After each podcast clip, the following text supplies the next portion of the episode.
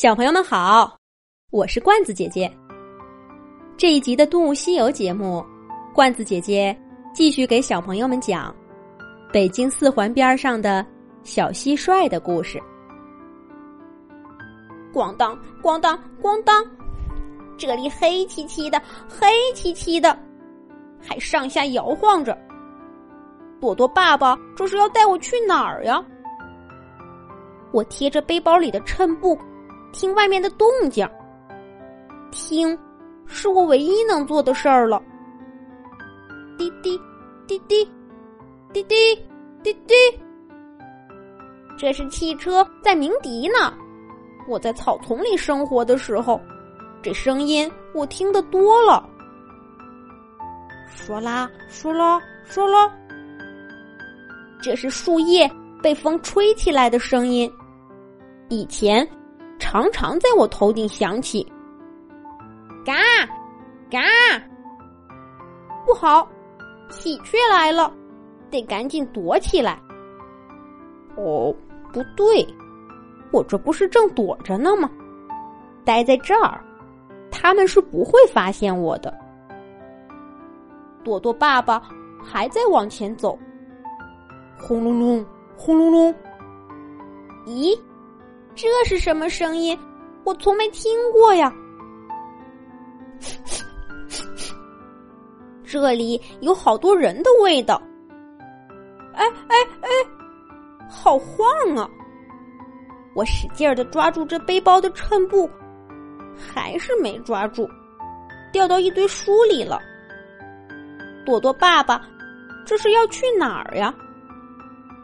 这轰隆声终于停下来了，书包里也不晃了。赶快打开书包，放我出去！放我出去啊！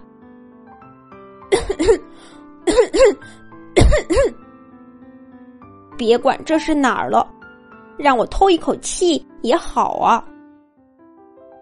朵朵爸爸又开始往前走了。各位乘客。开往上海的哇哇哇号航班就要起飞了，请您到一号登机口。开往香港的呱呱呱号航班晚点，请您耐心等待。咦，这是人类的特有语言。什么登机口？什么航班？呀，这是哪里？好可怕！这么多光。照在我身上，红的、绿的、蓝的、紫的，好想闭上眼睛。可是我的眼睛没法闭上。我听懂了，旁边有人说了“安检”这个词。难道这就是安检？被一束又一束的光照着，这究竟是要去哪儿呀？要受这份罪？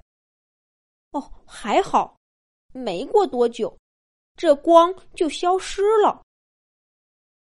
朵朵爸爸背起书包，又往前走了几步，终于停下来，放下了书包。天哪，这一天真是惊心动魄！直觉告诉我，朵朵爸爸带着我走了好远的路。唉，看样子。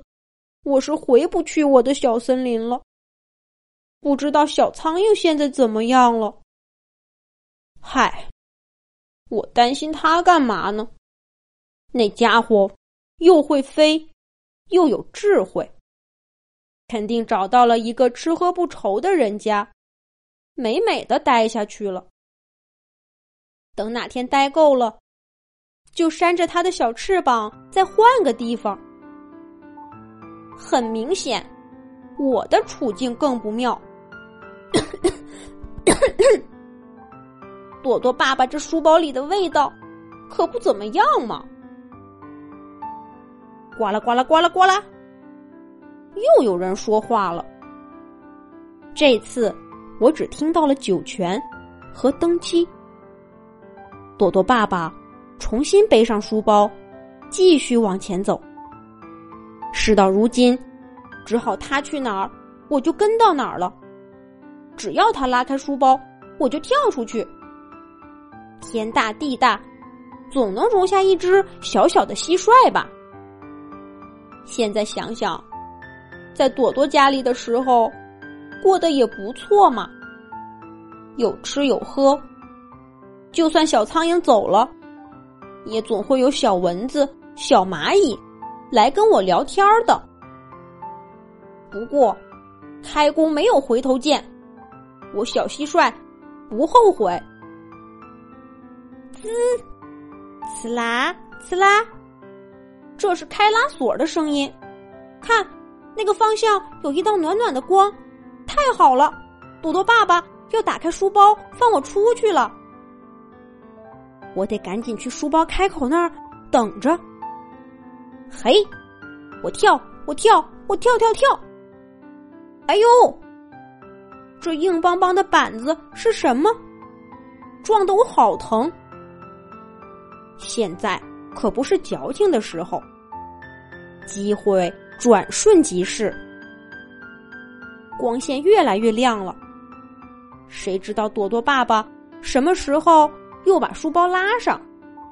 得等多久才会再打开？忍一忍，跳出去就自由了。呦呦呦！朵朵爸爸的手伸进书包了，差点撞到我。差点撞到我，好险，好险！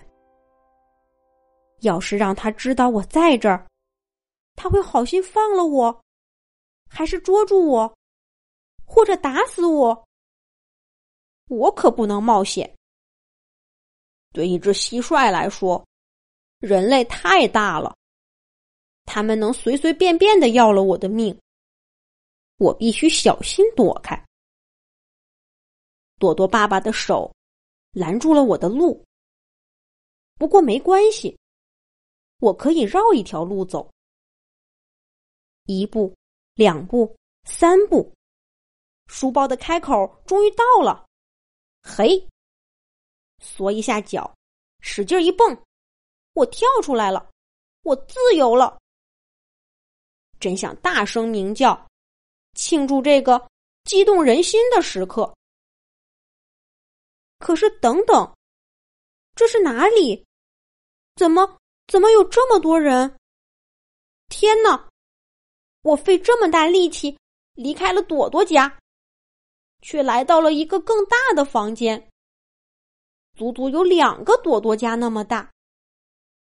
这里的人都坐在一个蓝色的椅子上，整整齐齐的。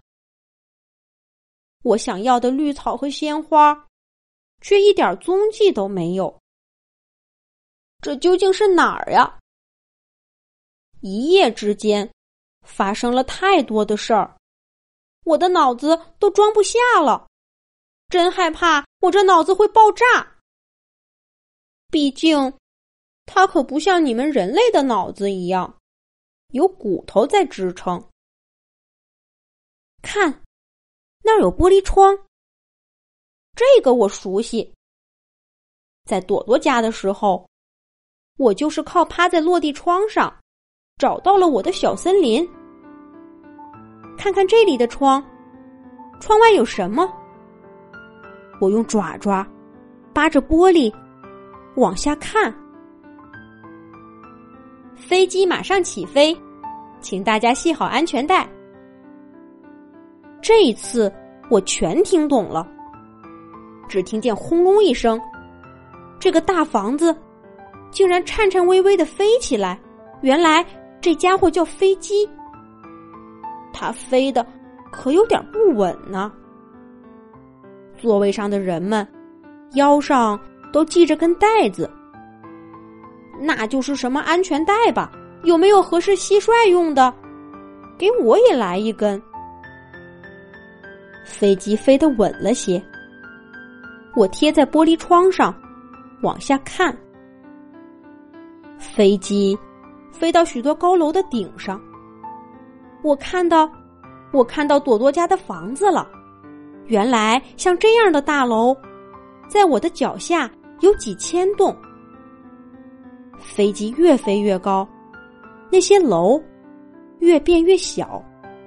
原来我曾经以为的巨大世界，在空中看，不过只是一个小点点。而我的小森林呢？我看了好久，都没看到它。蟋蟀，快看，飞机上有个蟋蟀！不好，有人发现我了，赶快跑！幸好那些人都系着安全带呢。我很快就蹦到机舱角落的缝隙里，藏起来了。对人们来说，在飞机上发现一只蟋蟀，只不过是旅行生活的小小插曲吧。可我现在该考虑接下来的问题了。这飞机会把我带到哪儿去呢？是啊。离开了朵朵家的小蟋蟀，会坐着飞机去哪里呢？下一集，罐子姐姐接着讲。